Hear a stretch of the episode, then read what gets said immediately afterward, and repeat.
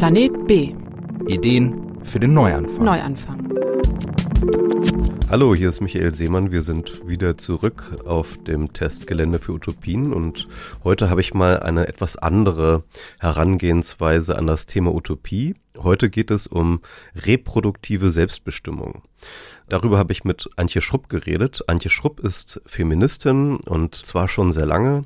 Nun ist der feministische Diskurs oder der Gender-Diskurs allgemein sehr, sehr wandelunterzogen und eine der wesentlichen Grundzutaten des Diskurses um Gender ist mal die Frage, was ist jetzt natürlich, was ist jetzt Kultur? Antje hatte das Gefühl, dort immer so zwischen den Stühlen zu sitzen und hat jetzt mit schwanger werden können ein Paradigma eingeführt, das im ersten Blick ein natürliches ist. Also wir kennen schwanger werden können, seit es Menschen gibt. Aber aus diesem Blickwinkel heraus entwickelt sie eine politische Theorie, eine politische Philosophie des Schwangerwerdenkönnens und kommt am Ende des sehr, sehr lesenswerten Buches auf die Idee einer reproduktiven Selbstbestimmung. Und was das ist und wie wir sie erreichen, darüber habe ich mit ihr geredet. Und wenn man sich mit dem Thema schwanger werden können einmal beschäftigt, dann kommt einem natürlich sofort in den Sinn, warum das jetzt nach so vielen tausenden Jahren plötzlich zu so einem verankernden Thema werden kann. Und das ist dann auch meine erste Frage an Antje Schrupp. Ja, also mit dem Schwangerwerden und dem Schwangerwerden können beschäftigen sich Menschen natürlich schon immer, allerdings eher im praktischen Sinne. Also wie kann ich schwanger werden, was kann ich machen, wenn ich nicht schwanger werde und so weiter. Aber ähm, mir ist eben aufgefallen, dass das Phänomen des Schwangerwerdenkönnens als äh, Conditio Humana sozusagen, dass wir Menschen uns eben nur fortpflanzen können, dadurch, dass manche von uns die Fähigkeit zum Schwangerwerden können haben, das ist eigentlich nicht auf dem Schirm von politikwissenschaftlichen, philosophischen und so weiter Diskussionen. Es geht nicht darum, was bedeutet das Schwanger werden können für menschliche Gesellschaften und dafür, wie sie sich konstituieren. Und ähm, ich hatte den Wunsch, ich bin ja Politikwissenschaftlerin, das mal auf das auf die Agenda zu holen. Was bedeutet das Schwanger werden können politisch gesehen für politische Verhandlungen? Ja, ich meine, wir haben ja jetzt äh, auch schon keine Ahnung, wie lange man das jetzt angeben möchte, aber wir haben ja schon seit ein paar hundert Jahren oder mindestens seit über hundert Jahren irgendwie Feminismus. Und ähm, das heißt also Theorien und vor allem auch politische Theorien, die sich mit der Stellung der Frau in der Gesellschaft beschäftigen und äh, die sich politisch damit beschäftigen. Und da stellt sich dann ja schon die Frage, was der Feminismus zum Schwangersein jetzt sagt. Also was ist da, was ist die Position dazu? Und ähm, ja. Mhm. Naja, wir kommen ja aus einer Jahrtausende alten Tradition, die das Schwangerwerden können als Phänomen naturalisiert hat. Es wurde gesagt, das ist ein natürlicher Prozess, da gibt es praktisch politisch nichts zu diskutieren, weil das ist eben wie es ist. Und ähm, der Feminismus hat ähm, anfangs einfach dieses Narrativ ja auch übernommen Schwanger werden ist was, was Frauen können. Das ist von der Biologie sofort vorgegeben. Da kann man nichts dran machen. Was man politisch machen kann, ist nur die Folgen davon ein bisschen verbessern. Also zum Beispiel Mutterschutz einführen oder ähm, Männer dazu bringen, sich auch ein bisschen um Kinder zu kümmern. Aber das sind sozusagen Verbesserungen im Vollzug. Dass, äh, dass das Schwangerwerden können eine Privatsache ist, ist sozusagen nicht hinterfragt worden. Und das ist sozusagen eigentlich ein neuer Schritt und vielleicht brauchte es diese 100 Jahre Feminismus, um an den Punkt zu kommen, dass wir merken, dass es eben keine äh, einfach nur natürliche Sache ist, sondern dass es eine, ein politisches Thema ist, das wir auch äh, diskutieren müssen. Die Tatsache, dass eben ähm, ja nicht alle Menschen schwanger werden können, sondern nur die Hälfte und die andere Hälfte kann nicht schwanger werden. Und was bedeutet das für die Verteilung von Kindern auf Erwachsene und so weiter? Ähm, wir sind ja momentan an einem Punkt, wo die klassische Lösung, also die heterosexuelle Ehe, äh, die idealerweise lebenslang ist und nur eigene Kinder sozusagen hervorbringt, die ist ja ähm, in Frage gestellt als einziges Modell. Ne? Also wir haben heute die Ehe für alle, wir haben ähm, den Wunsch von lesbischen und schwulen Paaren auf Kinder und so weiter. Aber ähm, grundsätzlich ist das Thema noch nicht angegangen, sondern die Lösungen, die sich dafür ergeben, die ähm, beschränken sich momentan immer noch darauf, das klassische Modell irgendwie auszuweiten oder so zu modifizieren. Und meine These ist, dass das nicht reicht, sondern dass wir das grundsätzlich neu angehen müssen. Ähm, an einer Stelle in dem Buch schreibst du auch ähm, sehr schön, dass die Familie in gewisser Hinsicht das Schwangersein als politische Tatsache abgeschirmt hat, weil sozusagen die Polit also wenn, wenn die Familie die politische Einheit ist, um die man sich, um die sich die Politik dreht, dann ist das schwanger werden können halt plötzlich nicht mehr eine Tatsache, die Frauen oder oder oder die nur bestimmte Leute betrifft, sondern eben diese Grundgemeinschaft und und diese Grundgemeinschaft, das was diese Grundgemeinschaft ausmacht, ist sozusagen das Private und der Politik entzogen und, und dadurch wird sie jetzt sichtbar. Das Schwangerwerden wird sozusagen sichtbar durch das Ende der Familie, kann man sagen, eigentlich, ja? Ja, genau, weil man hat ja immer gesagt, die Familie ist die Keimzelle des Staates. Der Staat kümmert sich nur um Familien und betrachtet diese Familien alle als gleich, was ja möglich ist, solange das heterosexuelle, monogame äh, lebenslange Familien sind. Aber man kann eben Familien nicht mehr als gleiche behandeln, wenn sie eben nicht mehr aus einem Mann und einer Frau, beziehungsweise von, aus einem Menschen, die schwanger werden kann und einem, der das nicht kann, sozusagen besteht, was sie dann untereinander gleich macht. Das ist aber natürlich, dieses Problem ist entstanden eigentlich mit mit der bürgerlichen Gesellschaft und mit den Demokratien. Es gibt auch andere Arten oder gab historisch auch andere Arten, das zu organisieren in patriarchalen Kulturen mit, mit viel Ehe zum Beispiel, ne, wo ein Mann viele Frauen hat. Also es gibt äh, in faktisch eine kulturelle große Bandbreite darin, wie das Schwangerwerden können organisiert werden kann. Dieses, diese Herausforderung stellt sich jetzt für Gesellschaften, die auf Gleichheit basieren, weil diese Gleichheit aller Menschen eben in Bezug auf die Fortpflanzung nicht gegeben ist. Es gibt diese reproduktive Differenz und die muss, die führt zu Konflikten. Die führt zu Konflikten zum Beispiel in der Frage, wer entscheidet, was mit einem Kind passiert. Die Person, die es geboren hat, oder haben da andere auch noch irgendwelche Ansprüche drauf? Väter, was? Ja, und, und das ist ja das, ähm, ich finde das so spannend, weil das ja so eine Intersektion ist von einerseits Biologie, also biologischen Tatsachen, und ja, dem kulturellen Überbau kann man sagen.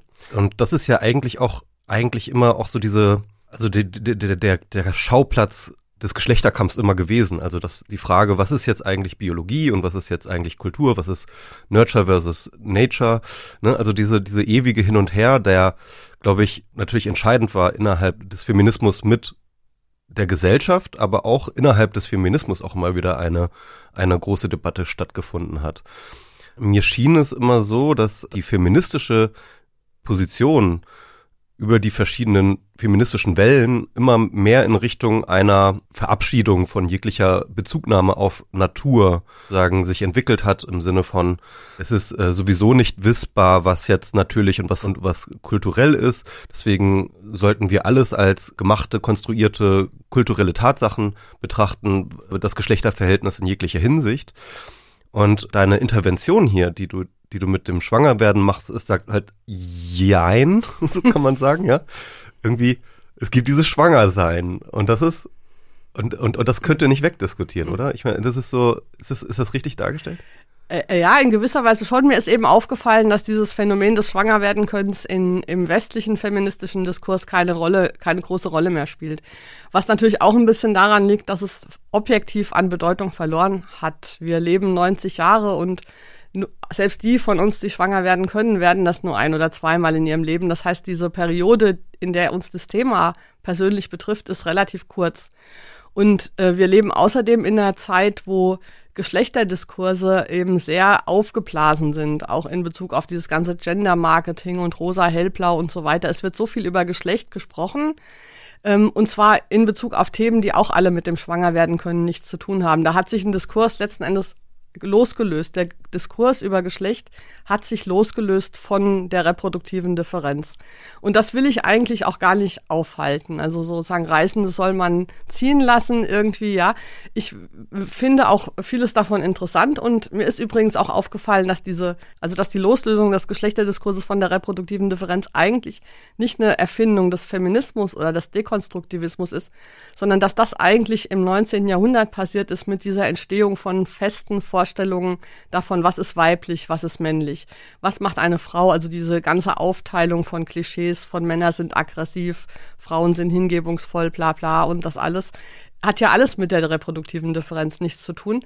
Ähm, und äh, auch im 19. Jahrhundert wurde ja auch angefangen, dann äh, Babys, die geschlechtlich uneindeutige äh, äußere Merkmale hatten, äh, operativ zu vereindeutigen. Das heißt, man hat zum Beispiel Babys, deren Penis man für zu klein hielt, äh, sie sozusagen operativ zu Mädchen umgestaltet und dann als Mädchen sozialisiert. Die Ärzte, die das gemacht haben, wussten genau, dass dieses Kind kein Uterus hat. Das heißt, das ist ja eine ähm, äh, bewusste Entscheidung gewesen, zu sagen, ähm, Geschlecht wird sozial performt. Das war das äh, Geschlechterklischee erzeugende 19. Jahrhundert, das diese Idee hervorgebracht hat. Und der Feminismus denkt das jetzt nur zu Ende. Was, was bedeutet das denn dann konkret? Ich will sagen, es gibt aber noch diese reproduktive Differenz. Und wenn Geschlecht damit nichts mehr zu tun haben soll, was sein kann, was ich auch nachvollziehen kann, müssen wir uns aber trotzdem damit beschäftigen. Wir müssen uns trotzdem damit beschäftigen, was bedeutet das für Menschen, dass sie schwanger werden können? Was bedeutet das ähm, für Menschen, wenn sie nicht schwanger werden können? Für ihr Leben, für ihre Familienplanung und so weiter? Was für Gesetze brauchen wir, um das zu regeln? Und ähm, vor allen Dingen, was mich eben interessiert, wie können wir die Freiheit derjenigen, die schwanger werden können, sicherstellen? Weil das ist meiner Meinung nach das Hauptproblem, dass wir eine ganz fatale Traditionslinie haben, die seit Aristoteles bis heute andauert, ähm, in der Menschen, die schwanger werden können, als reine Dienstleisterinnen für andere gesehen werden, als passive Gefäße, die ihren Körper bereitstellen, um Kinder anderer sozusagen heranreifen zu lassen. Und das ist also sogar mein Hauptgegner in der Debatte. Ich will diese Tradition. Aristoteles ist dein Hauptgegner. Aristoteles ja. und alles, was daraus folgt. Und Leonardo da Vinci und die Ab an, Anti-Abtreibungspropaganda bisher. Ich habe jetzt gerade gelernt, dass es auch sogar Apps gibt heute, mit denen man Schwangerschaften sozusagen nachvollziehen kann, die auch dieses alte Klischee noch reproduzieren. Ähm, eine Freundin hat mir erzählt, die schwanger war, dass sie ähm, versucht hat, mit dieser App sozusagen nachzuvollziehen, was sich in ihrem Körper abspielt während dieser Entwicklung. Und es ist ja so. Ganz kurz, um das zu erklären, es gibt so Apps, die ähm, wo du da so sozusagen die Woche deines deiner Schwangerschaft mhm. sozusagen ah, genau. drin hast und dann zeigt es dir irgendwelche Bilder, wie wohl der Embryo jetzt aussieht. Genau, und was jetzt mit deinem Körper passiert und welche Symptome es gibt also was und man macht das natürlich auch, um rauszufinden, was ist normal, was ist nicht normal, was ist äh, also weil es ist ja eine also ich kann es nicht so richtig schildern, weil ich selber ja nicht schwanger war. Ich habe diese Erfahrung nicht. Ähm, aber sie hat eben äh, erzählt, dass in dieser App, die sie da hatte, äh, sie alles über diesen Embryo und den Fötus erfahren konnte, also in welchem Zustand der sich jetzt befindet, aber nichts über ihren eigenen Körper. Also wenn so ein Baby da in dir heranwächst, dann heißt das ja zum Beispiel, dass deine Organe verschoben werden. Ne? Die sind dann, haben dann keinen Platz mehr, werden wohin gedrückt. Das äh, verursacht Druckgefühle, Schmerzen, Symptome irgendwelcher Art. Und sie sagt, über diese ganzen Sachen hat sie in dieser äh, nichts erfahren können, weil auch diese App sich ganz auf die Entwicklung dieses Fötus konzentriert hat. Das heißt, der Körper rund um diesen Fötus, der ist einfach uninteressant in unserer Kultur. Und das ist äh, einfach deshalb fatal, weil das dann natürlich die Voraussetzung ist, dass man die Menschen, die diesen Körper haben, auch einfach ähm, fremdbestimmen kann, äh, ihnen Vorschriften machen kann, also in ihr Recht auf körperliche Selbstbestimmung massiv eingreifen kann, äh, sowohl durch Gesetze wie Abtreibungsverbote als auch durch ähm, irgendwelche ähm, Sachen, wie dass sie keinen Alkohol trinken dürfen, dass sie genug schlafen müssen, dass das alle immer wissen, was diese Körper zu tun haben, weil sie sind ja sozusagen das Gefäß, in der in dem das Allgemeingut heranreift, ja, und deswegen verlieren sie eigentlich ihre Menschenrechte zum Teil. Und das ist eine, also das will ich sozusagen, das muss weg, da müssen wir ähm, überlegen, wie können wir das so organisieren, dass auch Menschen, wenn sie schwanger werden, noch ähm, Menschen sind noch ein Satz mhm. vielleicht, weil, und, und, und ich glaube, dass sozusagen dieser, dieser, dieser Wunsch oder dieser, dieser Kontrollwunsch von, von Menschen, die selber nicht schwanger werden können und Gesellschaften, die darauf angewiesen sind, dass ma manche ihrer Leute schwanger werden, dass dieser Kontrollwunsch eigentlich auch dahinter steht, dass man so eine Kategorie wie Frau entwickelt hat. Weil in dem Moment, wo man sagt, das sind besondere Menschen, also während die Männer Menschen sind, das sind Frauen eine besondere Gattung. Und dann kann man die sozusagen auch ausgrenzen und mit bestimmten ähm, ähm, Regeln und Gesetzen und Klischees und Anforderungen be bedenken. Und deswegen bin ich tatsächlich auch in, in gewisser Weise der Meinung, dass tatsächlich das äh, Konstrukt Frau ein, eine kulturell konstruierte Kategorie ist, mit dem Zweck, Reproduktion zu kontrollieren ursprünglich. Okay, jetzt hast du ungefähr zehn Fässer aufgemacht gerade. äh, ich glaube, wir, wir müssen so ein bisschen ja, okay. Ähm, das Tempo runternehmen und ich glaube so ein bisschen, äh, das so ein bisschen von vorne aufzäumen. Glaube ich nochmal, um die Begriffe zu klären. Dieses Schwanger werden können wird ja von dir auch eingeführt, um eben nicht mehr von Frauen zu sprechen. Ne? Also ähm, die reproduktive Differenz steht für sich als ein als als eine äh, tatsächliche Differenz und da gehören dann ja eben nicht nur ähm, du schreibst, glaube ich, an einer Stelle, ähm, es ist genauso falsch zu sagen, dass nur Frauen schwanger werden können, wie auch, dass äh, schwanger werden können nichts mit Frau sein zu tun hat. Ja. Also das heißt, kannst du da noch mal ganz kurz die, wie du die Begrifflichkeit? Genau. Also einmal ist es ja so, dass nicht alle Frauen schwanger werden können. Auch die, die es können, können das nur in einem gewissen Zeitabschnitt ihres Lebens und auch nach der Menopause oder vor der Menarche sind wir ja Frauen. Ähm, dann gibt es äh, durch die ähm, Entwicklung in den De Geschlechterdiskursen inzwischen auch Männer, die schwanger werden können, ähm, Transmänner, die sich nicht operieren lassen. Das heißt, es gibt faktisch und inzwischen in Deutschland auch rechtlich Männer, die schwanger werden können. Ähm, außerdem gibt es Entwicklungen in Bezug der Reproduktionstechnologie wie Gebärmuttertransplantation. Also vielleicht kann tatsächlich irgendwann jeder schwanger werden. Das heißt, es ist nicht deckungsgleich. Ähm, was für mich aber nur der Ausgangspunkt meiner Überlegungen war, weil ich will dahin kommen zu sagen, ähm, es gibt ja diesen, diesen feministischen Spruch, Feminism is the radical notion that women are people. Und wenn man das zu Ende denkt, dann kann man sagen, schwanger werden können ist eigentlich eine menschliche Fähigkeit. Menschen können schwanger werden, nur eben nicht alle. Das heißt, ich will darauf kommen, dass wir das schwanger werden können als, als menschliche Conditio Humana ansehen und nicht nur eine, für die eine bestimmte Kategorie Menschen zuständig sind, so dass wir uns dann eben mit diesem Schwanger werden können als menschliches Phänomen allesamt auseinandersetzen, ohne das bestimmten Menschen zuzuordnen und andere davon zu entbinden, sich mit diesem Thema überhaupt zu beschäftigen. Okay, und jetzt würde ich noch mal ganz gerne so einen kleinen Disclaimer reinmachen, weil ähm, du hast das in dem Buch, thematisierst das ja auch, dass du selber nie schwanger warst, das hast du ja auch gerade schon mal gesagt, und auch gar nicht schwanger werden kannst. Ich wollte auch noch mal dazu sagen, ich habe auch ein interessantes Verhältnis dazu. Also ich kann übrigens auch nicht schwanger werden. Mhm. Überraschung. Aber was auch noch mal vielleicht eine Besonderheit von meiner Biografie her ist, ist, dass ich adoptiert bin. Also das heißt, und ich habe auch nie meine leibliche Mutter oder meinen leiblichen Vater kennengelernt. Das heißt also, ich habe auch sozusagen ein eher artifizielles Verhältnis zu dieser und ich bin auch noch nicht Vater, das muss man auch noch zu sagen. Also ich, ich bin, ich habe weder sozusagen in die eine noch in die andere Richtung ein natürliches, in Anführungsstrichen, oder, oder gesellschaftlich natürliches Verhältnis zu ja, biologischer Reproduktion. Und, und, und deswegen haben wir vielleicht auch beide so einen speziellen Blick auf dieses Thema. Meinst, meinst du das nicht auch? Ja. Also das ist total lustig, weil das war eine Frage, die mir ganz oft gestellt wurde, als klar wurde, ich will darüber ein Buch schreiben, dass alle mich fragten, wieso willst du darüber ein Buch schreiben? Du warst doch nicht schwanger, du wolltest nicht schwanger werden. Das ist ja auch nochmal ein Unterschied. Leute, ja. manche wollen ja und werden es trotzdem nicht. Ähm, übrigens, der Unterschied zwischen uns ist, dass ich wahrscheinlich mal hätte schwanger werden können und du wahrscheinlich nicht. Das heißt, ich musste das aktiv entscheiden, nicht schwanger zu werden, während du das als Gottesgeschenk nehmen könntest oder auch als Gottesfluch, je nachdem, wie man es sieht. Ähm, ja, also das ist total lustig, dass mich das ganz viele gefragt haben und ich habe dann immer gesagt, ich bin Politikwissenschaftlerin, das ist ein politisches Thema, ich kann mich doch mit allen, ich muss mich sogar mit allen relevanten Themen beschäftigen. Das hängt doch nicht damit zusammen, ob ich persönlich davon betroffen bin. Aber das ist auch nochmal klar geworden, wie wenig wir das als, als politisches Thema sehen, sondern schwanger werden können ist eine Privatsache und da ich sozusagen privaterweise das nie praktiziert habe, geht es mich letzten Endes auch nichts an. Und da ist mir klar geworden, dass wahrscheinlich auch viele sich dazu so verhalten, vor allen Dingen halt Menschen, die selber nicht schwanger werden können und das auch nie konnten und das von klein auf wussten, die denken, was geht mich das Thema an?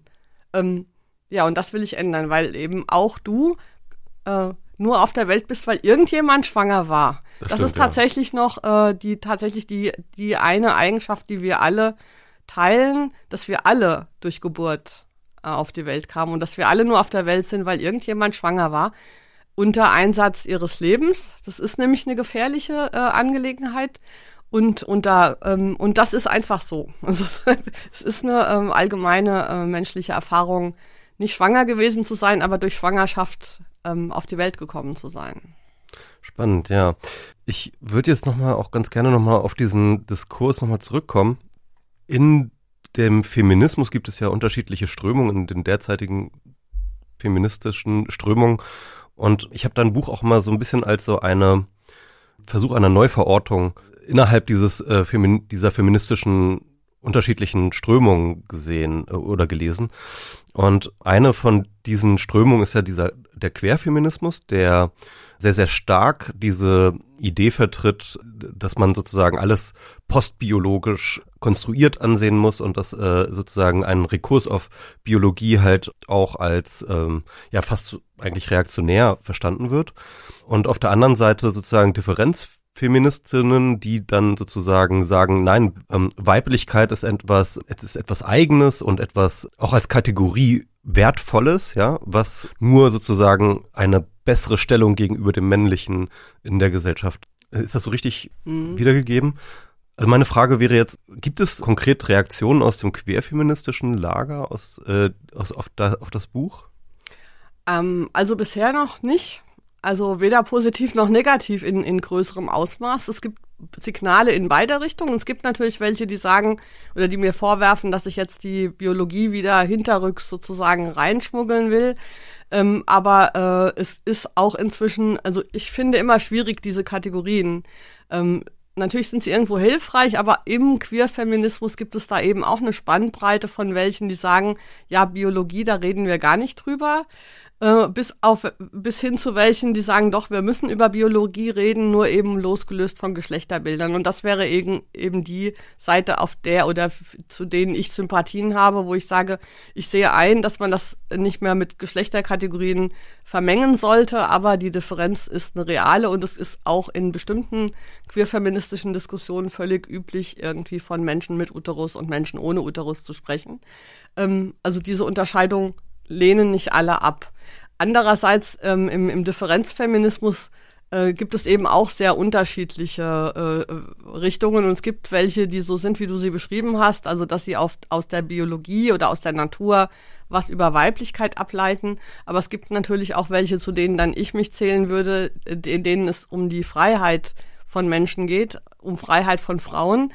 Ähm, und äh, ich verstehe sozusagen Freiheit von Frauen dann nicht im Sinne einer Biologie, also von Menschen mit Uterus, sondern im, im Sinne von die Freiheit von den Menschen, die aufgrund dieser Kontrollsucht äh, äh, der Gesellschaft als Frauen kategorisiert wurden, weil sie einen Uterus haben. Also mir kommt es ähm, darauf an, tatsächlich äh, über diese Fakten zu reden. Und ich hoffe, dass mein Buch vielleicht ein bisschen dazu beiträgt, diese pauschalen Gegnerinnenschaften ein bisschen aufzuweichen, weil ich finde immer an, an allen Seiten ist Interessantes dran. Also alle haben einen interessanten Punkt, aber alle haben auch ähm, an, an bestimmten Punkten ähm, meiner Meinung nach Defizite oder Sachen, die sie nicht ausreichend bedacht haben oder wo, sie noch, wo es noch nicht zu Ende diskutiert wurde.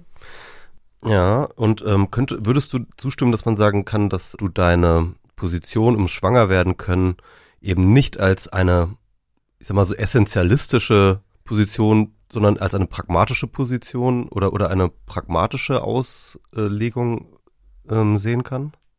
Also ich sehe es eigentlich als eine radikale Position, die den Essentialismus bestreitet. Ja. Also ich, ah, okay. ähm, ähm, äh, es gibt, äh, wo, worauf ich hinaus will, ist die Erkenntnis, dass aus der Tatsache der reproduktiven Differenz sich nicht irgendeine notwendige gesellschaftliche Organisation im Umgang mit dieser Differenz ergibt, sondern dass das rein im Bereich unserer menschlichen politischen Freiheit liegt.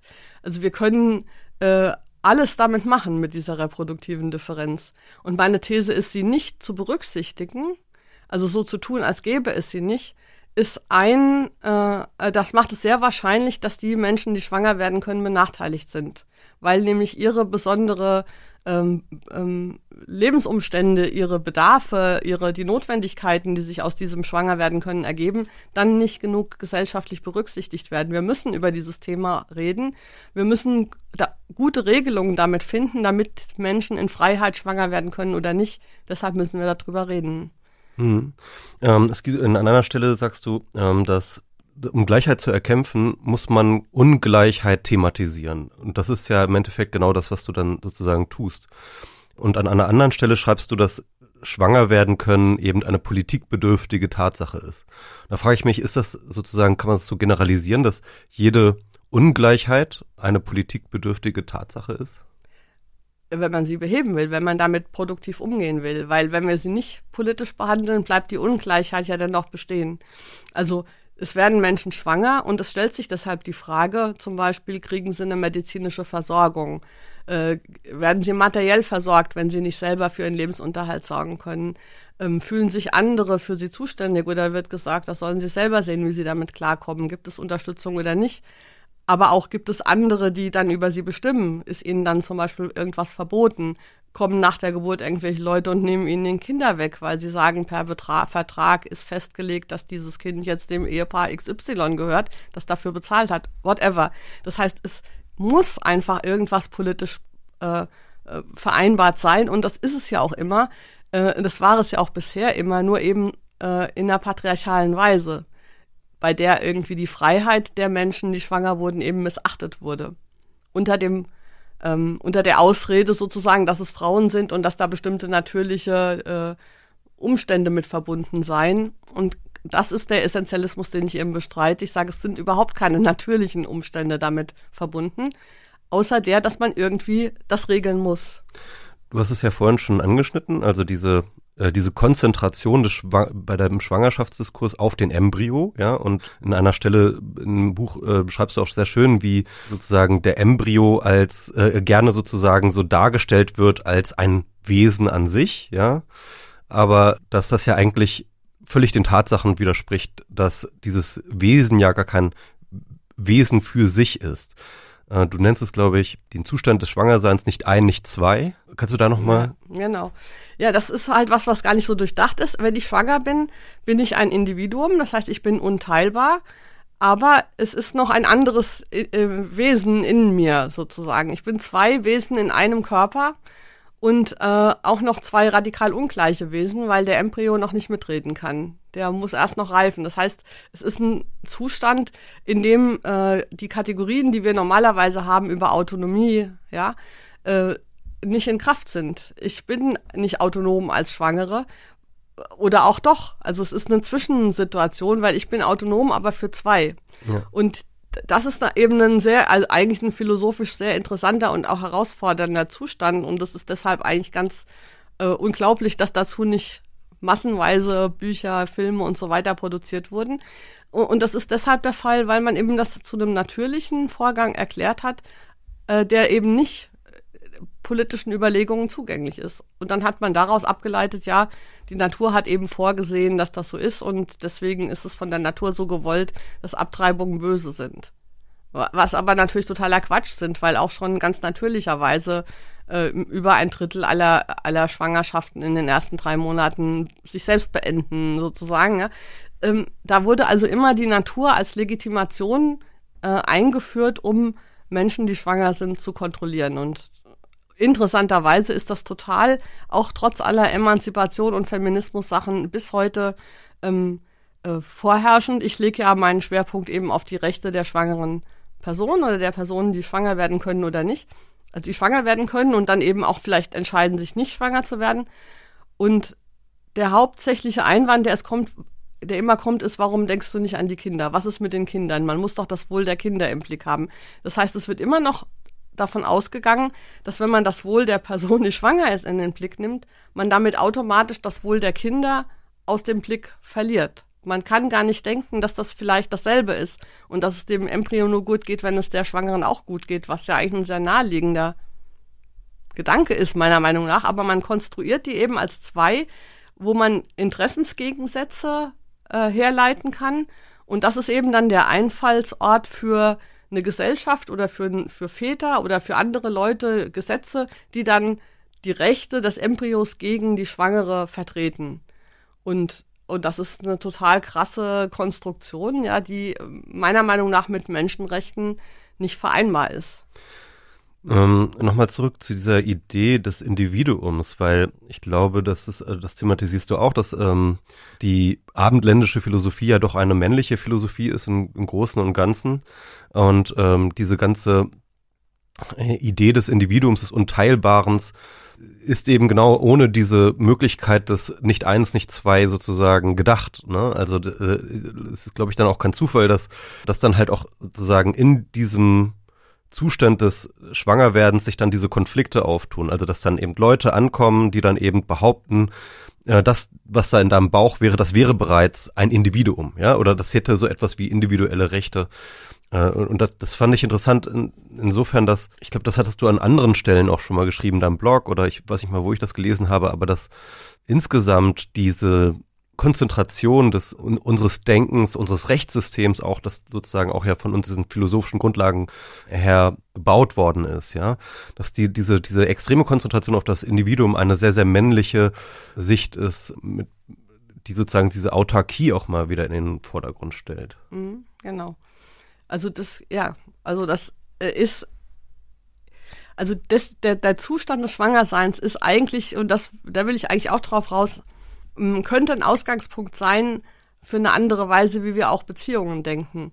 Also ich äh, ähm, finde sowieso problematisch, dass man Beziehungen zwischen Menschen wesentlich als ähm, auf Konkurrenz beruhend oder auf Vergleichen beruhend oder aus, also auf Unabhängigkeit beruhend, Autonomie, Autarkie äh, denkt. Das ist eben nur ein Faktor und bei einer Schwangerschaft ist eben völlig klar, dass das eigentlich nicht gehen kann, dass es eigentlich nicht richtig ist, diese Interessen gegeneinander zu setzen. Und das sieht man ja auch, wenn man die Anwendung von Abtreibungsverboten ähm, anschaut, dass das ja nie im, zum Wohl der Kinder oder zum Wohl der Ungeborenen, was auch immer, ist.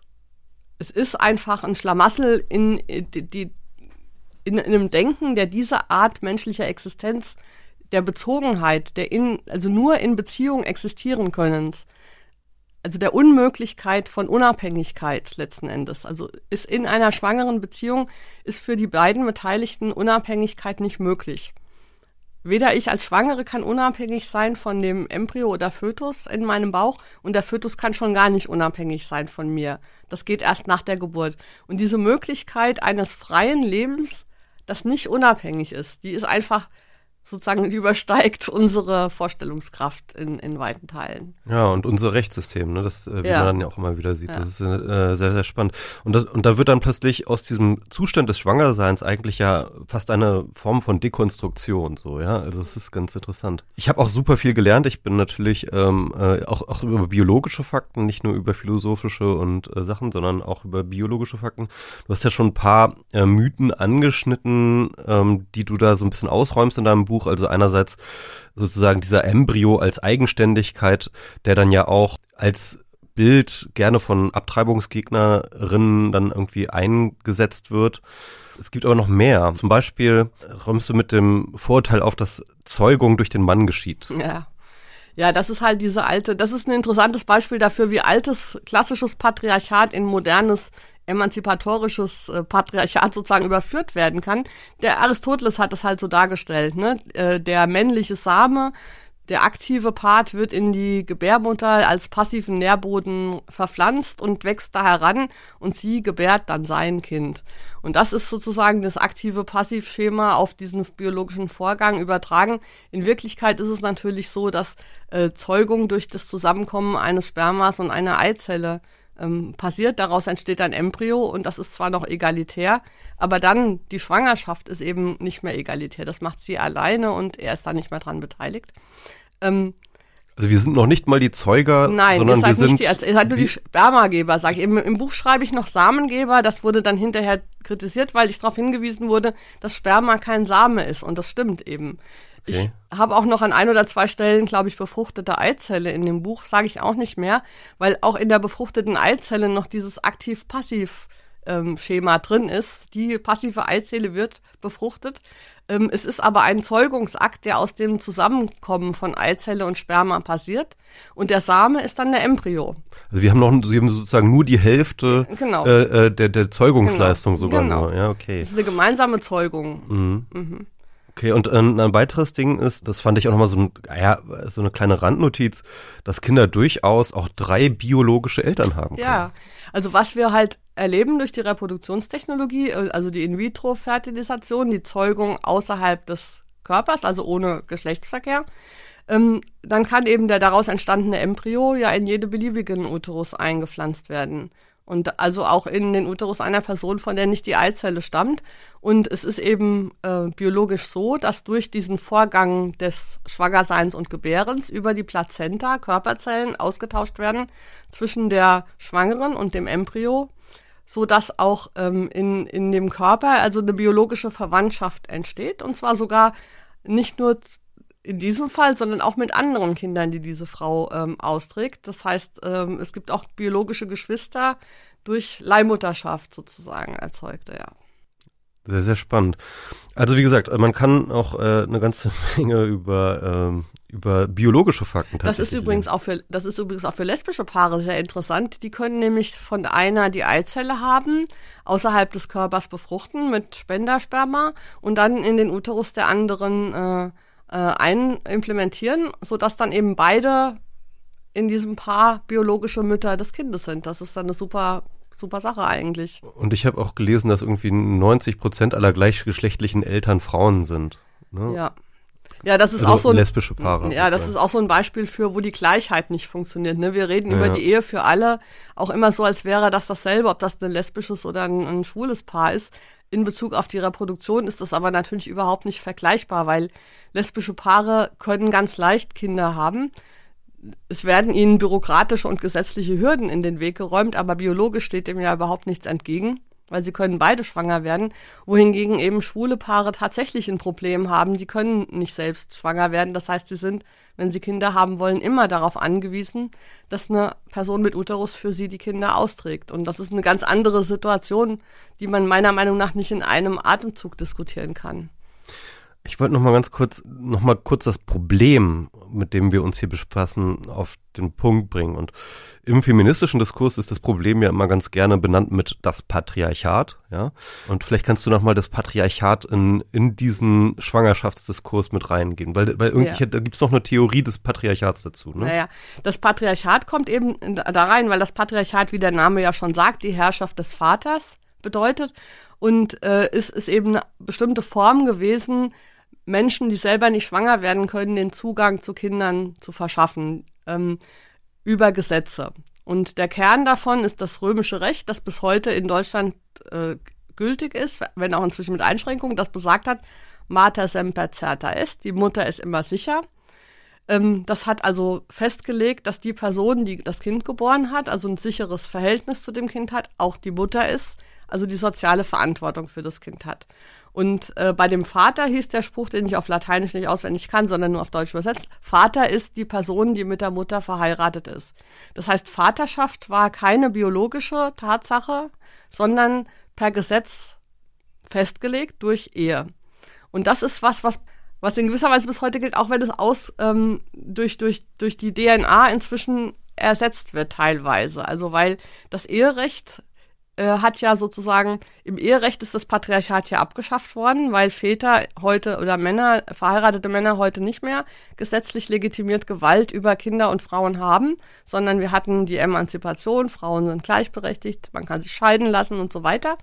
Aber inzwischen wird Vaterschaft zunehmend über die Spermaspende sozusagen definiert, also über genetische Verwandtschaft.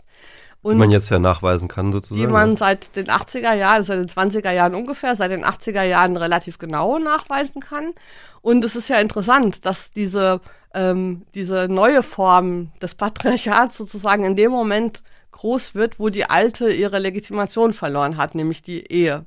Und jetzt sozusagen können Männer ihre Rechte über Frauen und Kinder einklagen, indem sie nachweisen können, dass von ihnen das Sperma äh, gekommen ist.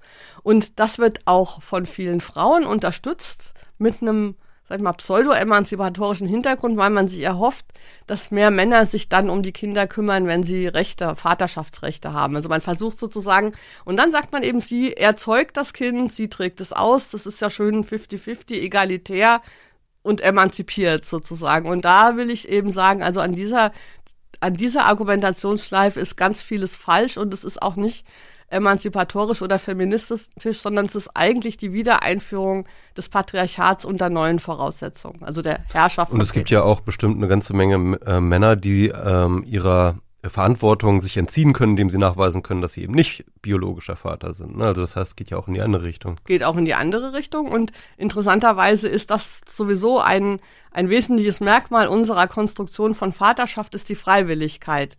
Das heißt, es war immer so, dass äh, Väter die Möglichkeit hatten, Kinder freiwillig anzuerkennen oder auch abzulehnen, die Vaterschaft zu sein. Am, am heftigsten war das in Frankreich, wo ähm, über, über äh, das ganze 19. Jahrhundert hinweg das Gesetz gilt, dass die La Recherche de la Paternité est interdite, also es ist verboten, äh, Vaterschaftsklagen äh, zu führen. Ähm, man durfte, auch wenn man wusste, wer der Vater ist, als Person, die geboren hatte, jemandem nicht sozusagen zur Verantwortung ziehen. Und äh, wahrscheinlich ist das der Grund, warum man dann versucht hat und das jetzt als feministische Errungenschaft äh, ansieht, dass sie herangezogen werden.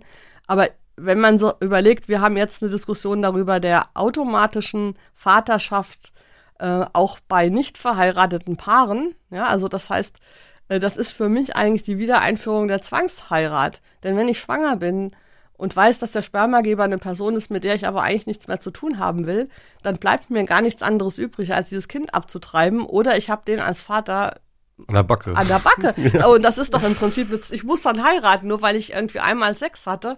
Und ich weiß gar nicht, warum es da nicht große feministische Proteste dagegen gibt. Das ist mir un völlig unerklärlich. Ja, und, und da sind wir jetzt, ähm, glaube ich, so bei diesem, bei dem eigentlichen Planet B-Thema, nämlich natürlich, wie gestalten wir eine wunderbare neue Zukunft? Und da gibt es einen Begriff bei dir, den du ähm, aufbringst, der nennt sich reproduktive Selbstbestimmung. Und ich weiß nicht, ob man den jetzt schon utopisch nennen kann, aber wir haben sie noch nicht, oder? Nein, haben wir nicht. Ähm, wir haben äh, manche bessere und schlechtere Gesellschaften natürlich, aber wir haben keine reproduktive Selbstbestimmung, weil wir keine Gesellschaften haben, die nicht versuchen, ähm, Menschen, die schwanger werden können, bestimmte Vorschriften zu machen im Umgang mit dieser Fähigkeit. Und ich stelle mir äh, vor, also natürlich gibt es so ein paar Basics. Niemand darf gezwungen werden, schwanger zu werden. Niemand darf ähm, daran gehindert werden, schwanger zu werden. Ähm, niemand darf daran gehindert werden, äh, eine Schwangerschaft auszutragen, wenn sie eingetreten ist. Und niemand darf dazu gezwungen werden, eine Schwangerschaft auszutragen, wenn sie eingetreten ist. Das sind so die Basics. Die interessantere Frage ist natürlich, ähm, was passiert sozusagen im Moment der Geburt? Wenn wir jetzt mal davon ausgehen, dass wir uns darin einig sind, was ja noch nicht der Fall ist. Wir haben ja in Deutschland immer noch Abtreibungsverbote. Ähm, und wir haben auch immer noch ähm, äh, Einschätzungen von willkommenen und unwillkommenen Schwangerschaften. Wir haben immer noch das, also das ist was, was ich übrigens auch gelernt habe. Der Feminismus hat immer sehr viel Wert auf die Möglichkeit der Abtreibung gelegt. Das war ja so ein Gründungsmythos des westdeutschen Feminismus zumindest. Ähm, aber genauso wichtig, zumindest wenn man es global sieht, ist die, das Recht auf Schwangerschaften und das Recht, schwanger zu sein, auch wenn das dem Staat oder irgendjemandem nicht passt. Und dieser Aspekt, dass äh, Menschen dazu genötigt werden, abzutreiben, der ist auch ähm, sehr gravierend. Und Vor allem in der Geschichte, ne? das habe ich auch. Ja, ja, ja. und auch bei uns in Bezug auf, auf ähm, Embryonen, bei denen irgendwelche Untersuchungen eine gewisse Wahrscheinlichkeit auf, auf, auf Krankheiten oder sowas. Ähm, also bei uns werden jetzt schon neun von zehn Kindern mit wahrscheinlichem Down-Syndrom abgetrieben. Das heißt, wir haben im Prinzip schon selektive äh, Abtreibungen und das ist natürlich häufig verbunden auch mit einem mit einem Druck auf die Schwangeren, dass man sagt, wieso musste denn so ein Kind zur Welt bringen? Das kann man doch heutzutage vorher wissen und dann, also wir haben, das ist auch keine reproduktive Selbstbestimmung. Also. Aber, aber, aber meinst du nicht, dass auch teilweise das aus dem Willen der Mutter ähm, geschieht? Ja, das ist eben das, das, dann ist es auch okay, ja, aber äh, ähm, neben Gesetzen gibt es ja auch sowas wie einen moralischen oder einen gesellschaftlichen Druck. Und äh, äh, da, da müssen wir eben noch dran arbeiten. Also die theoretische Möglichkeit, auch ein behindertes Kind, also auch ein Kind, bei dem ich vor, vorher schon weiß, dass es mit einer gewissen Wahrscheinlichkeit behindert ist, ähm, diese Möglichkeit habe ich vielleicht theoretisch, aber wenn alle sagen, wie blöd ist das denn, habe ich sie faktisch dann ja doch nicht. Also das ist, äh, da, da gibt es so Übergänge zwischen dem, was man gesellschaftlich akzeptabel findet ähm, da ist ja auch eine, äh, eine Selbstbeschleunigung mit eingebaut, mhm. denn wenn äh, immer weniger äh, Kinder mit mhm. Down-Syndrom geboren werden, desto seltener werden sie und desto unakzeptiert werden sie gesellschaftlich. Ne? Genau. Ja, und und auch die Frage der Infrastruktur, also die Entscheidung, so ein Kind dann äh, zu bekommen oder nicht zu bekommen, hängt natürlich auch davon ab, was für Unterstützung kann ich erwarten, wenn es da ist. Gibt es eine Infrastruktur? Gibt es andere, die sich dafür zuständig fühlen und so weiter? Also äh, zur reproduktiven Selbstbestimmung äh, gehört meiner Meinung nach eben nicht nur die theoretische, also juristische Möglichkeit, alle diese Entscheidungen frei zu treffen, sondern auch eine Infrastruktur, die dafür vorgesehen ist, alle möglichen Entscheidungen, die ich treffe, auch zu unterstützen und tatsächlich möglich zu machen. Hm, also das heißt mit anderen Worten, die reproduktive Selbstbestimmung geht, äh, hört nicht mit der Geburt auf, sondern, sondern es muss sozusagen auch außerhalb oder nach der Geburt sichergestellt werden, dass die Freiheit erhalten wird. Und du schreibst an einer Stelle, dass äh, du dann auch dafür bist, dass Frauen, die ein Kind oder oder Leute, die ein Kind geboren haben, wir müssen mal aufpassen, ne? nicht diese Ja, wieder ja, zurück ja, in dieses Frauending reinzufallen, dann immer sozusagen, ja. Also Menschen, die ein Kind geboren haben, nicht dazu gezwungen sind, auch, die, auch sich um dieses Kind zu kümmern. Genau. Also ich mache, äh, ich finde, es gibt einen wichtigen Übergang, der ist die Geburt. Weil in der, im Moment der Geburt äh, wird aus diesem Zustand des zwei in eins äh, werden dann tatsächlich zwei Individuen.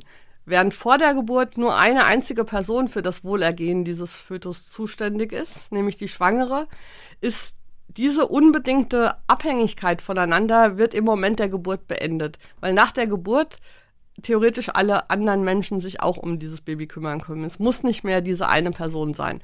Und da, das ist natürlich, was politische Verhandlungen angeht, ein entscheidender Übergang.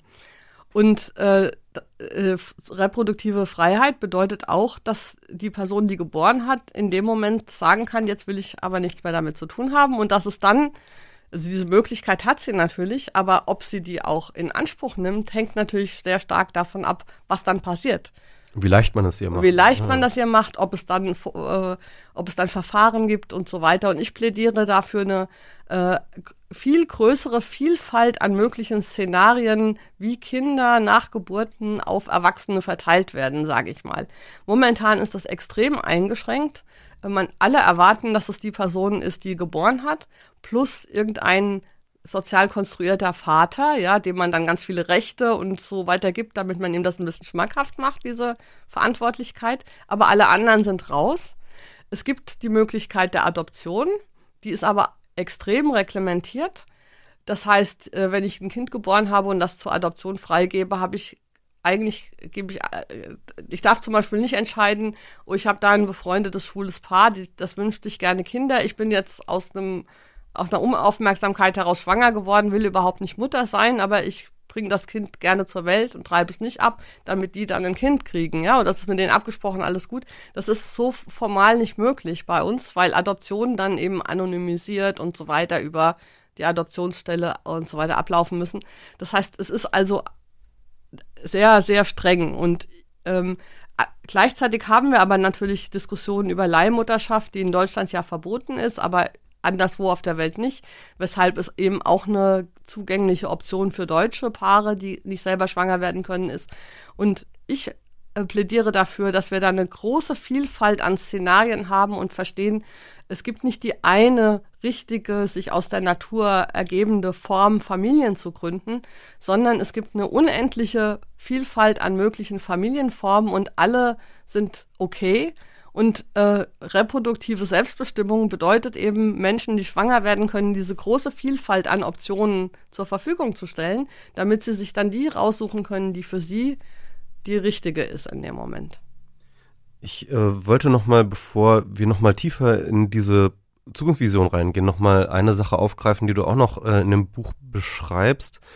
Und zwar konstruierst du Verantwortung oder verantwortlich sein irgendwie heraus, beziehungsweise de- der Mutterbegriff, ja, den, den du da, äh, mit dem du auch sehr interessante Dinge tust. Wenn ich mich das richtig erinnere, ist es so, dass du sagst, Muttersein ist nicht, wird nicht aus der Geburt heraus äh, so- sozusagen konstruiert, sondern eigentlich aus der Notwendigkeit, ähm, dass da jetzt etwas, dass da jetzt ein Wesen ist, das irgendwie bedürftig ist, ja, also aus der Bedürftigkeit eines Wesens und äh, und die Verantwortung, die jetzt sehr sehr häufig sozusagen von der Frau, die das äh, oder von von dem von dem Menschen, der der dieses Kind geboren hat, übernommen wird, resultiert eher daraus, dass sie halt in der Nähe ist. Also, dass die Nähe konstruiert die Verantwortlichkeit. Und ich fand das interessant, weil du, du nimmst da ähm, auch noch Rekurs auf es ist etwa so, wie wenn man an einem See vorbeigeht, an dem ein Kind gerade ertrinkt. Ja? Und das ist ja konkret genau dieses Gedankenexperiment von äh, Peter Singer. Peter Singer ist ein Philosoph, der dieses Gedankenexperiment gemacht hat. Wir stellen wir uns vor, wir gehen an einem See vorbei und da ertrinkt ein Kind und ähm, wir stehen jetzt eben vor der vor der Herausforderung, also entweder wir retten das Kind oder wir retten das Kind nicht. Aber wenn wir das Kind retten, dann werden wir unseren 300 Euro Anzug dabei ruinieren. Tun wir es oder tun wir es nicht, ja? Und ähm, natürlich würde jeder sagen, wir tun es ähm, und äh, und das würde jeder als so moralische Verpflichtung machen. Es ist doch egal, dieser Anzug, wir müssen jetzt dieses Kind retten. Auf der anderen Seite sagt er, sterben jeden Tag Kinder auf der Welt an allen möglichen ver vermeidbaren Dingen, wie zum Beispiel Malaria oder äh, also oder Hunger, die man mit 300 Euro auch beseitigen könnte. Und, und interessanterweise ist es ja so, dass er diese, diese Entfernung ja, negiert. Er sagt, diese Entfernung ist kein moralisches Argument. Ja, diese Entfernung ist ja ein, äh, äh diese Entfernung ist vielleicht ein emotionales, äh, äh, eine emotionale Barriere, aber es ist kein moralisches Argument, jetzt nicht diese 300 Euro zu nehmen und dafür zu sorgen, dass irgendwie Kinder auf der ganzen Welt eben nicht sterben. Mhm. Ja, ich glaube, das liegt daran, dass Peter Singer ein Mensch ist, der wahrscheinlich nicht schwanger werden kann. Also ich sehe es anders. Also ich, ich kann natürlich diese theoretische äh, Schlussfolgerung nachvollziehen. Und ähm, es ist aber tatsächlich so, dass der äh, Zustand nach der Geburt ja nicht ein äh, äh, ein, ein, ein kompletter äh, Neuanfang ist, sondern es ist ja, es entsteht aus dieser Erfahrung, neun Monate zwei in eins gewesen zu sein, neun Monate die Person zu sein, die tatsächlich als einzige dieses Kind zur Welt bringen kann. Also das kann man nicht delegieren, im sechsten Monat zu sagen, okay, ich habe jetzt keine Lust mehr, kann jemand anders übernehmen, wie man das bei jeder anderen Arbeit kann. Äh, sondern man muss es bis zur Geburt machen. Und nach der Geburt ist es ein Übergang. Natürlich, äh, und ich argumentiere ja in gewisser Weise so, dass ähm, die Infrastruktur, also die ganzen anderen Leute, die auch irgendwie diese 300 Euro bezahlen könnten, ja, dass die ja gefragt sind, um die Bedingungen zu schaffen, die notwendig sind, damit die Person, die das Kind geboren hat, sagen kann, und ich ziehe mich zurück. Ich halte das aber ähm, für falsch, ihr zu sagen, dass sie diese theoretische Möglichkeit hat, weil ja irgendwo anders auch Kinder verhungern. Also das ist tatsächlich, ähm, ich habe zwar selber nie ein Kind geboren, aber ich glaube, dass das miss missachtet alles, was mit diesem Zustand des auf die Welt kommens zusammenhängt, zu sagen. Er bezieht das übrigens nicht auf Geburt, weil, ne? Aber, naja, aber müsste man ja naja. theoretisch mhm. machen. Ja, ja, weil müsste man ja. ja theoretisch machen. Müsste man sagen, okay, wieso sagst du, dass du dich um das Kind kümmern musst, wenn du es geboren hast, kannst du doch weggehen ja, dann ist es ja nicht mehr in dir drin und du hast gegenüber diesem Kind keine höhere Verantwortung als irgendwie irgendjemand anders auf der Welt. Das ist ja das Argument, was Singer hat. Also wenn man das äh, radikal zu Ende denkt, müsste man sagen, äh, Zumindest, er hat halt, äh, er sagt, man hat auf jeden Fall nicht mehr Verantwortung für das Kind, das in der Nähe ist, zu äh, dem, äh, das sozusagen woanders auf der Welt genau. ist. Genau. Das würde also heißen, die Person, die das Kind geboren hat, hat keine höhere Verantwortung, dieses Kind zu versorgen als irgendjemand anders auf der Welt. Aber ist das nicht Oder auch das, was du sagst? Nein, ich, ich sage, dass diese Verantwortung eben real da ist und dass, äh, gut, dass das wahrscheinlich 99,99 Prozent aller Personen, die ein Kind geboren haben, diese Verantwortung auch akzeptieren und dass die einzige Möglichkeit, sie von dieser Verantwortung zu entlasten, ist, eine Infrastruktur zu haben, die ihnen versichert, glaubhaft, dass dieses Kind versorgt wird, auch wenn sie gehen. Mhm. Ähm, ich kann sozusagen eine Verantwortung, die ich habe für abhängige Menschen, also wir reden ja hier eben von dieser radikalen Abhängigkeit und natürlich ist die Abhängigkeit der Menschen von anderen irgendwie immer auch theoretisch, aber konkret sind wir eben nicht theoretisch von allen Menschen abhängig, sondern konkret sind wir von bestimmten Menschen abhängig, nämlich die, die jetzt gerade da sind und uns helfen könnten. Und äh, das ist eben in diesem Gedankenexperiment gar nicht beachtet. Und ich glaube, die Geburt oder das, was direkt nach einer Geburt passiert, ist ähm, ist die Blaupause für diese Art konkreter Verantwortlichkeit qua Anwesenheit. Hm. Und wenn ein Kind geboren wird, kann man eben nur von einer einzigen Person sicher sein, dass sie da ist. Und das ist die Schwangere dann, dann ehemals Schwangere, weil alle anderen können da sein oder können auch nicht da sein. Nur sie, wenn sie nicht da ist, gibt es auch keine Geburt, ja. Und deswegen ist sozusagen die einzige Möglichkeit, sie von der Verantwortung für dieses Kind, geborene Kind, zu entlasten, andere Optionen bereitzustellen. Und wenn man die nicht bereitstellt, kann sie nicht. Dann wird sie sich um dieses Kind kümmern. Mhm. Außer in sehr seltenen einzelnen anderen Fällen. Ähm, und jetzt wollte ich noch mal ganz kurz auf diesen Mutterbegriff noch mal zurückkommen, weil, also ich sag mal so, in diesem auch vor allem in diesem queer-feministischen Diskurs wird sozusagen dieses, schon der Begriff Mutter sozusagen schon ein rotes Tuch ist, ähm, weil er eben mit dieser bestimmten Rollenvorstellung ähm, gleichgesetzt wird, die traditionell eine Frau übernimmt. Und du versuchst jetzt aber einen neuen Mutterbegriff sozusagen eigentlich zu konstruieren. Genau. Also ich, ich glaube also, die, äh, dass nicht alles an der, an der historischen Tradition des, des, des Redens über diese Vorgänge falsch ist. Und etwas, was ich weniger falsch finde, ist eben diese Position der Mutter, weil sie eine bestimmte Art von Verantwortlichkeit für andere ähm, markiert, und zwar eine bedingungslose Verantwortlichkeit. Ähm, und äh, das ist was anderes als die gesellschaftlich konstruierten Verantwortlichkeiten, die wir sonst so haben, wo die auf Verträgen beruhen oder sowas, auf Verhandlungen von Gleichen, die man immer auch kündigen kann unter gewissen Umständen und so weiter. Und das sind aber Verantwortlichkeiten, die in Bezug auf Babys und Neugeborene nicht passen, weil äh, die können nicht verhandeln, die haben, also es sind sozusagen radikal ungleiche radikal Bedürftige. Das heißt, es muss irgendeine Person geben, mindestens eine, es können auch mehr sein, die sich für dieses Baby bedingungslos verantwortlich fühlen. Also nicht so, wie wir sonst Verantwortlichkeiten regeln. Ähm, und das, äh, das nenne ich Mutter. Also Mutter ist die Person, die sozusagen diese Kontinuität äh, repräsentiert von der bedingungslosen Zuständigkeit der Schwangeren für den Fötus auf die Zeit nach der Geburt. Und das wird in vielen Fällen die Person sein, die das Kind geboren hat, weil oft sind ja Leute schwanger, weil sie Kinder haben möchten. Aber es muss eben nicht sein. Es kann nach der Geburt rein biologisch auch jemand anderes sein. Und dafür ähm, müssen Vorkehrungen getroffen werden. Und diese Leute, die das dann sind, müssen aber wie Mütter, ja, diese Bedingungslosigkeit in ihrer Zuständigkeit garantieren. Das können das nicht nur professionelle auch, Kräfte sein oder was. Aber, aber das, das können auch sozusagen sogar Cis-Männer sein. Ne? Natürlich. Ne? Also, also Männer, die sich auch mit ihrem männlichen Geschlecht identifizieren. Äh, Genau, können genau. auch Mütter sein. Genau, sozusagen. Genau, natürlich. Also weil Mutter, Mutterschaft ist eine soziale Rolle in Bezug auf Erwachsene und Kinder, die sozusagen diese bedingungslose Verantwortlichkeit für ein Baby, ein, ein Kleinkind, das sich eben nicht selber für, sich Verantwortung tragen kann, akzeptiert als, als Aufgabe, als Aufgabe, die sie auch nicht leichtfertig wieder, wieder aufgibt, äh, wenn das irgendwie möglich ist. Und dass jedes Kind braucht eine Mutter. Ich glaube, ohne Mütter werden Kinder nicht gut groß, wenn sie zum Beispiel in Heimen leben und nur äh, professionelle Erwachsenenbeziehungen haben zum Beispiel.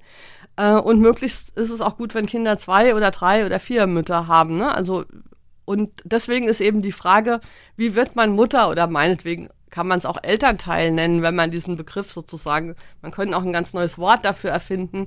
Ähm, ich finde, das Gute an dem Wort Mutter ist halt, dass vieles in unseren klassischen Mutterbildern genau diese, wir wissen, was gemeint ist, wenn wir Mutter sagen, ja, weil das, äh, das damit ja verbunden war und Menschen das auch brauchen.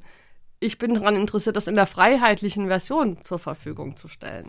Also du, also interessant, ne? Weil Mutter als Rollenmodell affirmierst du nur eben äh, die soziale Stellung vielleicht dieses Rollenmodell auf äh, sozusagen entnehmen und, und, und, und neu aufstellen sozusagen, ja? Genau. Interessant. Und ähm, Mutter, äh, du schreibst, ich glaube, das kulminiert dann in diesem Satz irgendwie, jeder braucht eine Mutter. Aber niemand braucht einen Vater. Genau, genau. Und äh, äh, ja, das. Wobei, ja, Vater hast du nochmal eine spezielle Definition auch, ne? Ja, also Vater ist, ist, das sind ja, also es wird heute in, in, in, oft so getan, als wäre Mutter und Vater eben nur eine männliche und eine weibliche Bezeichnung für Eltern.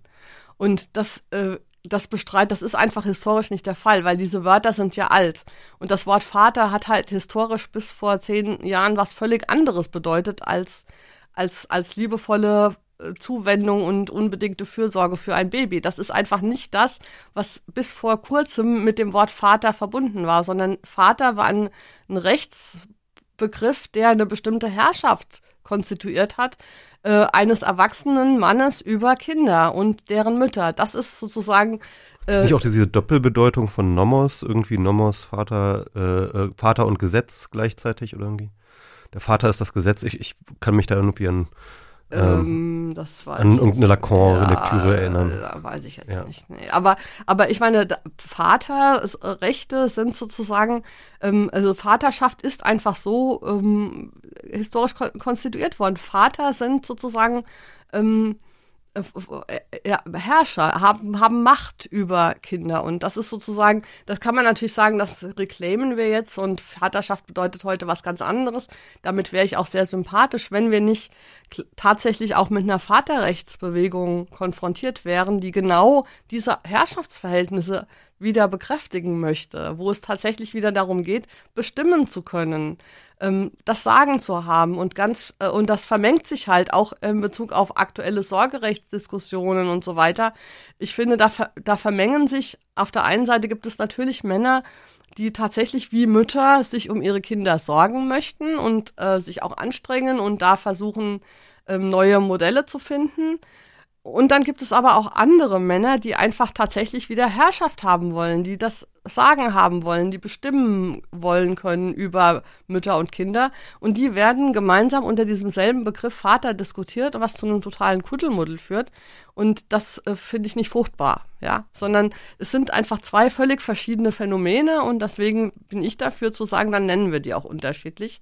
Und wir haben für dieses fürsorgliche, ähm, ähm, verantwortliche Phänomen haben wir den Begriff Mutter. Und why not? Ja, also warum sollen wir den, warum sollen den Männer nicht auch haben dürfen können, wenn okay. sie, wenn sie sich so verhalten wie Mütter? Also das heißt, äh, um ein guter Vater zu sein, muss man eine Mutter sein. ja, ich würde das so vorschlagen, aber ich hänge da nicht dran. Also wie, wie, man das dann nennt, vielleicht kann man auch einen neuen Begriff. Ich finde ja Co-Elternteil ist zwar so ein bürokratischer, aber vielleicht, sagen wir mal, politisch ein bisschen leichter zu vermittelnder Begriff, also Co-Elternschaft zu äh, konstituieren. Ähm, und das wäre dann auch, dann wäre es auch klar, dass es geschlechtsunabhängige Position ist. Ja. Aber wichtig, was ich vor allen Dingen wichtig finde, inhaltlich ist, dass Co-Elternschaft sich nicht konstituieren kann gegen den Willen der Person, die ein Kind geboren hat. Also dieser Übergang von diesem biologischen Akt des Schwangerseins qua Geburt hin zu einem gesellschaftlichen Verhältnis der Verantwortlichkeiten und Fürsorge, der muss irgendwie gestaltet werden, weil er eben nicht mehr natürlich ist. Und wichtig ist, dass dabei die Freiheit der Person, die geboren hat, ähm, geachtet wird. Man, man kann zum Beispiel nicht hingehen und ihr das Kind wegnehmen und sagen, das Kind gehört jetzt anderen, wie es in, in der kommerziellen Leihmutterschaft praktiziert wird zum Beispiel. Genau, da wollte ich auch noch, auch noch mal, mhm. noch mal kurz einen Schlenker reinmachen. Ähm, vor allem am Ende bei dir geht es halt auch viel um die Reproduktionsmedizin. Ich meine, die sozialen Bewegungen wie Feminismus und, und auch äh, Queerfeminismus und so weiter und so fort, die sind ja auch sehr, sehr eng verbunden mit Fortschritten in der Reproduktionsproduktion. Produktion. Das gehört ja auch Abtreibung und da gehört auch Verhütung und so weiter fort eigentlich ja zu, dazu. Ja, also im Endeffekt sozusagen die, die, die Entwicklung dahin, Reproduktion besser kontrollieren zu können, im Positiven wie im Negativen. Und man läuft schnell die Gefahr zu sagen, okay, diese Reproduktionstechnologien ähm, ermöglichen Freiheit, ja, und das stimmt ja auch. Aber wenn man erstmal einen kritischen Blick drauf macht, äh, drauf wirft, dann ist es erst einmal eine Kommerzialisierung mhm. eigentlich, ja.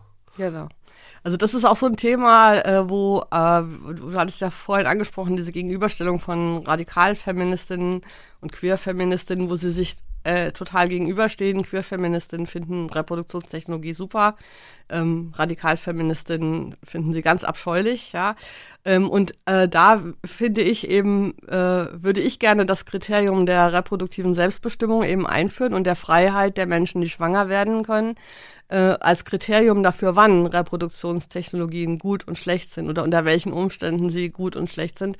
Ähm, in den derzeitigen Umständen muss man sagen, dass sie eher mehr zu einer Normierung von Geschlechterverhältnissen und traditionellen heterosexuellen Familienkonstellationen beitragen, weil sie fast immer äh, die aller, allermeisten Fälle, in denen äh, zum Beispiel künstliche Befruchtung oder äh, sowas angewendet werden, ist, äh, wenn heterosexuelle Paare im entsprechenden Alter nicht schwanger werden. Dann werden diese Technologien angewendet und oft auch eben ohne dass das gesagt wird. Also die Leute sagen nicht, wir haben jetzt eine Metro-Behandlung, sondern es wird dann simuliert, dass diese Kinder durch Geschlechtsverkehr ähm, zustande gekommen wären, äh, damit nach außen das Bild der heterosexuellen natürlichen Fortpflanzung sozusagen eher stabilisiert wird. Weil normalerweise werden nicht alle heterosexuellen Paare schwanger. Also 20 bis 30 Prozent können dann meistens doch nicht schwanger werden. Und das wird sozusagen ausgelöscht durch künstliche Technologien, die dann dazu führen, dass alle heterosexuellen Paare eigene Kinder haben, ohne dass irgendjemand. Ja. ja. haben tatsächlich dann auch, wenn sie es wollen, ohne dass das jemand weiß, wie die zustande gekommen sind. Es wird simuliert, die natürliche Erzeugung. Ähm, und deswegen ähm, ist eben die Frage sozusagen, was ich eben tatsächlich, äh, was man äh, sehen kann, ist, dass zum Beispiel Leihmutterschaft in Bezug auf ähm, schwule Männer tatsächlich manchmal einen, einen freiheitlichen Schlenker nimmt, weil die können ja nicht simulieren, dass sie selber das Kind bekommen hätten.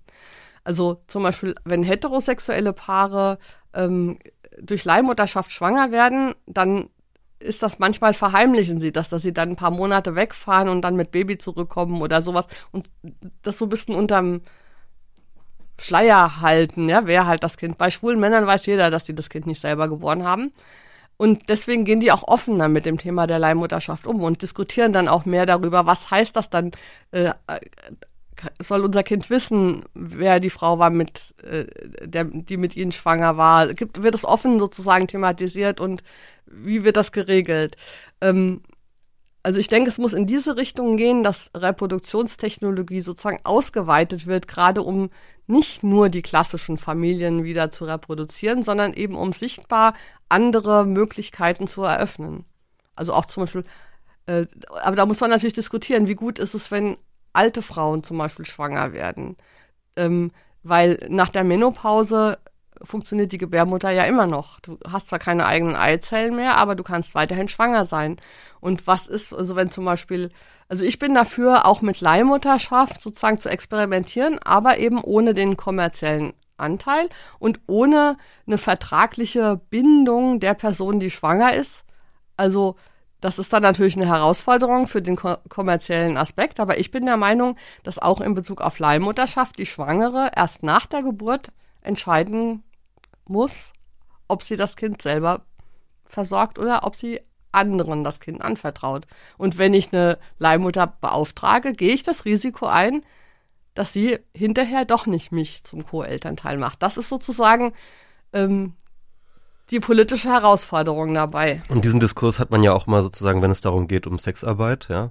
Es gibt einerseits sozusagen die Idee der Freiheit die du sagst, sozusagen die ähm, Reproduktionstechnologien sollten offen stehen für alle. Genauso wie dann halt viele Leute sagen, dass ähm, Sexarbeit als Option für Arbeit eben offen stehen sollte. Aber dann gibt es eben auf der anderen Seite in der Realität ja sehr, sehr häufig eben diese Machtungleichgewichte. Die ähm, äh, beschreibst du auch, äh, finde ich, sehr, sehr gut. Aber ähm, äh, dann, und dann hat man eben dann doch solche Dinge wie Frauenhandel ähm, und solche Geschichten. Und dann hat man eben am Ende des Tages doch sowas wie eben, sag ich mal, Leihmutterschaften, die nicht unserem Ideal, also vor allem nicht diesem Ideal der reproduktiven Freiheit entsprechen, wo dann Frauen für wenig Geld in, in, in sag ich mal, ähm, Ländern mit, mit geringen Einkommen dann mehr oder weniger gezwungen sind, ihre Gebärmutter zu vermieten. Und, und, und da gibt es dann eben diese große Diskrepanz immer irgendwie. Und jetzt kann man nicht einfach sagen, okay, äh, ja, aber diese Freiheit, die, die wollen wir und man, man kann das ja nicht verhindern. Also man kann ja nicht verhindern, dass reiche Paare aus, äh, aus Europa eben nach äh, Thailand fahren und dort äh, sich eine Leihmutter suchen, ähm, die einfach das Geld braucht, ja, weil sie, weil sie von den Umständen darauf zu gezwungen ist. Also wie, wie kann man das austarieren? Also wie hast du da eine Lösung? Mhm. Ja, also ich, ich denke mal, äh, die, ähm, die vertragliche Vorabbindung äh, von Schwangeren also die sie verpflichtet, das Kind nach der Geburt herzugeben, wenn man die abschaffen würde als sittenwidrig, wäre das, glaube ich, schon ein Schlag für die kommerzielle Leihmutterschaft, weil das würde bedeuten, dass ähm, äh, die äh, Auftragseltern sozusagen bis äh, nach der Geburt nicht sicher wissen, ob sie das Kind bekommen. Äh, weil man sozusagen, also ich würde ein Gesetz machen, das einfach als sittenwidrig untersagt, äh, ähm, Menschen, die Kind geboren haben, dieses Kind per Gewalt wegzunehmen. Ja, aber dann hast du ja so in, in Thailand, aber wie willst du die Gesetze in Thailand dann ändern? Ne? Also. naja gut, es gibt ja solche, es gibt ja solche Gerichtsverhandlungen. Es gibt ja tatsächlich äh, Fälle, in denen ähm, äh, äh, Leihmütter sagen, sie wollen das Kind nicht hergeben und wo die Gerichte jetzt den Auftragseltern Recht geben. Also das ist tatsächlich ja, das ist natürlich nicht das ganze Problem gelöst, aber momentan ist die Rechtslage anders und interessanterweise auch die öffentliche Meinung in Deutschland. Also sozusagen, äh, es gibt äh, Berichte über ähm, herzzerreißende Familiendramen, wo Menschen aus dem Westen ihren Samen irgendwo äh, sozusagen eingepflanzt haben, ne, in so eine passive Gebärmutter. Einer, und dann will die das Kind einfach nicht hergeben und dann müssen die kämpfen für ihre Kinder. Und das wird dann in unseren Medien als Erfolg gefeiert, wenn sie dann ihre Kinder auch tatsächlich nach Deutschland geholt haben oder nach Spanien oder nach USA. Also es sind jetzt, in Deutschland ist die äh, Gesetzgebung ja restriktiver als in den anderen westlichen Ländern. Das heißt, wir haben das Narrativ tatsächlich momentan, dass diese Kinder eigentlich denen gehören, aus deren Keimzellen der Embryo ge ge gemacht wurde. Und dass das natürlich skandalös ist, wenn dann so eine Leihmutter am Ende das Kind nicht mehr hergeben will. Und wenn wir dieses Narrativ schon mal ändern würden, wäre schon mal ein Schritt in die richtige Richtung, ne? dass wir sagen, nein, wenn die das nicht freiwillig hergibt, ist das natürlich ihr Kind. Sie hat es ja geboren, ja. Mhm. Also das ist momentan noch nicht äh, das ist auch noch nicht mehr der Fall. Ähm, ich finde eben nicht, dass man diese negativen Aspekte mit anderen falschen Narrativen äh, widerlegen kann, wie ein Kind gehört zur Mutter. Natürlich, ein Kind gehört zur Mutter, wenn sie das haben will, aber ein Kind hat auch nichts davon, meiner Mutter zu sein, die es gar nicht versorgen will. Also ein Kind gehört zur Mutter, in dem Sinne, dass die Person, die es versorgen will, es auch haben soll. Und ähm, so da äh, äh, abgesehen davon, dass man natürlich auch sagen kann, wirtschaftliche Ungerechtigkeit muss man sowieso irgendwie bekämpfen und man muss sowieso politisch dafür sorgen, dass keine Menschen so verzweifelt sind, dass sie äh, sich als Leihmütter zur Verfügung stellen. Und wenn sie aber wirklich so verzweifelt sind, hilft es ihnen auch nichts, dass sie keine Leihmütter sein können, weil dann haben sie ja auch kein Geld. Also es ist sozusagen, das ist ein ähnliches Argument wie bei der Sexarbeit. Ähm, ich finde, man kann daran arbeiten, die, die, äh, das, Profes professionelle, äh, das kommerzielle Interesse an einer Leihmutterschaftsindustrie zu reduzieren durch diese vertragliche Unsicherheit. Also wenn die Reproduktionskliniken ihren Kunden und Kundinnen nicht mehr garantieren können, dass sie ihr Kind dann auch kriegen, ähm, dann wird sich das Geschäft sowieso anders aufstellen, ne, würde ich sagen. Ja. Ich will noch mal zum Schluss, du hattest das schon eine, eigentlich angeschnitten, ähm, aber noch mal, auch noch mal einen anderen problematischen Aspekt aufgreifen. Und du hattest schon vorhin gesagt, dass gerade diese Leihmutterschaft und diese künstliche Befruchtungstechnologien sehr, sehr häufig eigentlich eher dafür eingesetzt werden, um Rollenklischees zu reproduzieren. Ähm, du gehst im Buch auch noch auf andere Technologien an, wie zum Beispiel die Pränataldiagnostik, wo dann eben ja, sozusagen als Endpunkt dann halt irgendwie so das Designer-Baby dann rauskommt. Wir hatten auch schon vorhin gesprochen über, dass 90 Prozent äh, von Down-Syndrom-Föten abgetreiben wird. Und mir scheint es so, dass sehr, sehr häufig, wenn wir den Freiheitsgrad von bestimmten Dingen erhöhen, diese Freiheit gar nicht in, sag ich mal, dieser Pluralität ausgelebt wird, die wir uns damit erhoffen oder die wir vielleicht äh, damit assoziieren, sondern sehr häufig sich plötzlich sozusagen kulturelle Muster halt nochmal stärker freidrehen können oder eindrehen können irgendwie und nochmal noch mal sehr viel stärker Normen sich, sich reproduzieren. Das ist so, so als allgemein, das, das gilt, glaube ich, nicht nur für diesen Diskurs, sondern das gilt auch für ganz viele andere Diskurse. Also beispielsweise äh, das Internet, ne? Also das Internet selber, und das ist so ein bisschen ja aus diesem Bereich, aus dem ich komme, oder äh, diskursiv, ja, hat ja auch unfassbare Möglichkeiten an, äh, neue Möglichkeiten an Kommunikation gegeben. Und wenn man dann aber schaut, was, wozu sie genutzt werden, dann merkt man irgendwie, also es gibt natürlich unglaubliche Vielfalt an Kommunikation, neuer Kommunikation, das will ich nicht beurteilen, aber ein Großteil der Kommunikation, die im Internet stattfindet, ist eine Reproduktion kultureller Muster auf und außerhalb. Beispielsweise die Meme-Kultur, die halt unglaublich von den klassischen Medien und, und was sie sozusagen produzieren angewiesen sind, weil sie halt immer wieder irgendwelche Bilder oder, oder Videoausschnitte oder sowas äh, reproduzieren.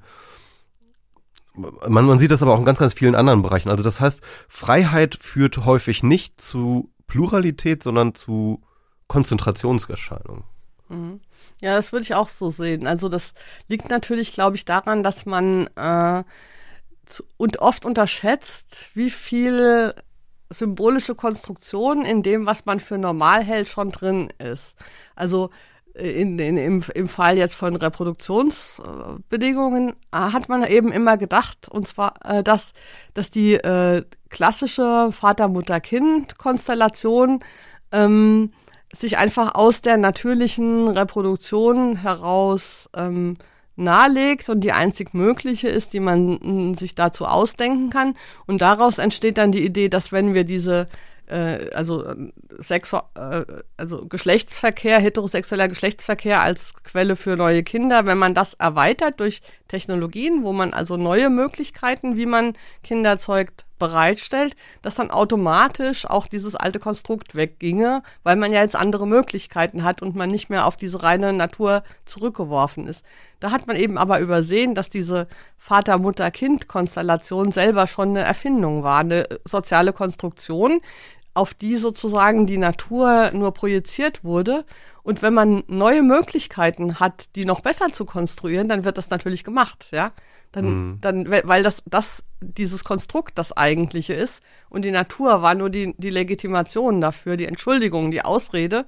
Und jetzt hat man noch viel mehr neue Möglichkeiten, weil das Konstrukt ist das Zentrale und diese Vater-Mutter-Kind-Geschichte, das meinte ich ja auch mit diesem Emanzipationsdiskurs. Man hat gesagt, hat ja früher gemeint, Vater-Mutter-Kind-Geschichte ist klassisches Patriarchat, klassische patriarchale Familie, aber der heutige Egalitäts-Emanzipationsdiskurs hat ja Vater-Mutter-Kind nochmal bestärkt, weil, weil diese äh, Väter jetzt nochmal so wichtig sind, weil sie ja als gleichberechtigt in die Erziehung, also ohne Väter geht ja heute noch viel weniger als früher. Das ist sozusagen, äh, weil einfach dieses Bild der dreieinigen Familie sozusagen einfach so zentral ist für unsere Kultur, dass sie sich, e egal was man ihr an, an Material zu füttert, wird sie immer nur dicker und fetter. Und deswegen müssen wir jetzt an diese Konstruktion rangehen.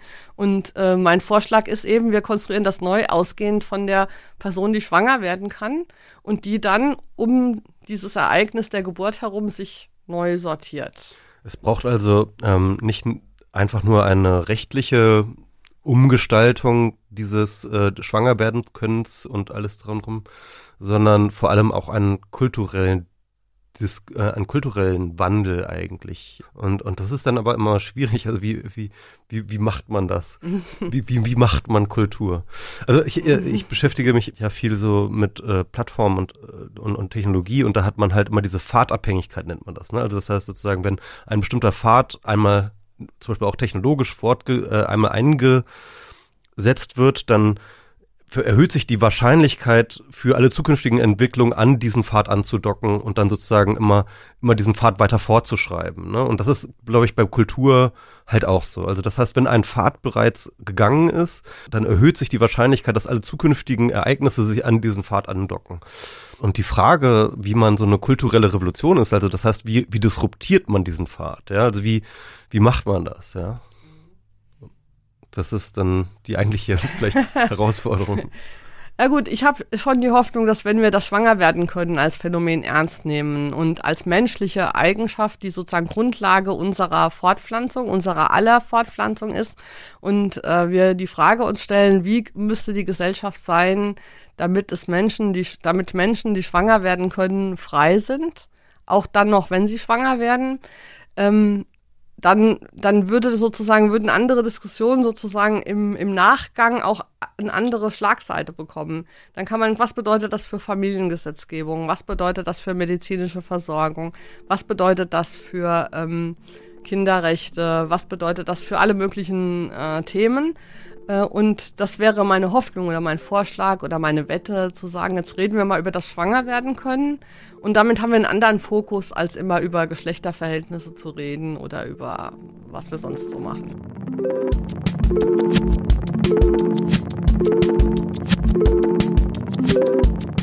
Das war mein Gespräch mit Antje Schrupp und ich muss sagen, dass ich bei genau solchen Themen, die sehr, sehr abseits von meinen normalen Themen liegen, wohl wirklich auch immer am meisten lerne. Und ich fand das sehr, sehr spannend. Ich fand Ihr Buch sehr, sehr spannend. Ich fand das Gespräch sehr, sehr spannend. Und ich hoffe, das ging euch auch so. Wenn euch das gefallen hat, kommt doch auch auf unsere Webseite. Das ist planetb.4000herz.de. Wenn ihr die Show und das, was 4000 Hertz sonst so produziert, unterstützen wollt, dann könnt ihr auch club.4000herz.de euch anmelden. Dort kriegt ihr alle Folgen von Planet B und anderen 4000 Hertz Produktionen werbefrei und immer auch ein bisschen früher. Außerdem hat 4000 Hertz, wie ich schon andeutete, ganz, ganz viele andere tolle Podcasts, die ihr auch dort finden und hören könnt. Danke fürs Zuhören und äh, dann bis in zwei Wochen wieder.